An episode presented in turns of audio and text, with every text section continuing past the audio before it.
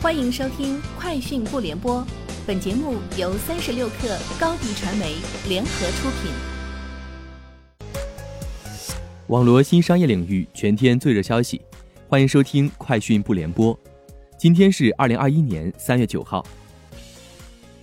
福布斯实时数据榜今天显示，腾讯董事长马化腾接替农夫山泉创始人钟闪闪，成为中国新首富。目前，马化腾身家为六百三十七亿美元，在世界首富榜单排名第十四位，位于微软公司前首席执行官兼总裁史蒂夫·鲍尔默之后，农夫山泉创始人钟闪闪之前。电影《你好，李焕英》宣布密钥延期，将延长上映至二零二一年四月十一号。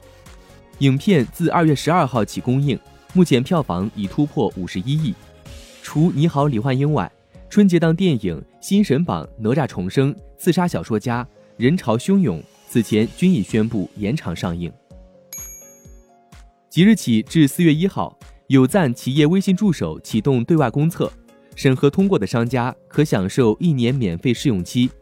有赞企业微信助手是一款基于企业微信的私域流量运营管理解决方案，提供引流获客、转化复购、高效管理服务。TCL 今天发布 C 十二量子点 Mini LED 制屏产品，该产品采用二二八微米 LED 芯片，对比度可达一千万比一。公司透露，去年 TCL 的 Mini LED 电视占据了市场销量的百分之九十，同时去年 Q 四，华星光电的大屏面板的出货量位列全球第一。研究机构 Audier 今天发布报告称。iPhone 十一是二零二零年全球出货量最大的智能手机。报告显示，二零二零年 iPhone 十一出货六千四百八十万部。iPhone 十一的出货量比二零一九年出货量最高的智能手机 iPhone XR 多出一千八百多万部。据媒体报道，特斯拉更新了 Model Y 在美国市场的预计交付时间，现在预定 Model Y 预计交付时间为七至十一周。此前则是二至五周，目前还不清楚 Model Y 在美国市场交付时间延长的原因，但外媒认为可能与弗里蒙特工厂内的扩建有关。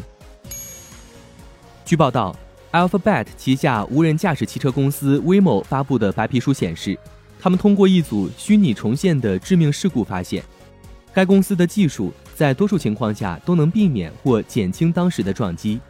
这一模拟基于2008年至2017年发生在美国亚利桑那州钱德勒市的72起致命交通事故。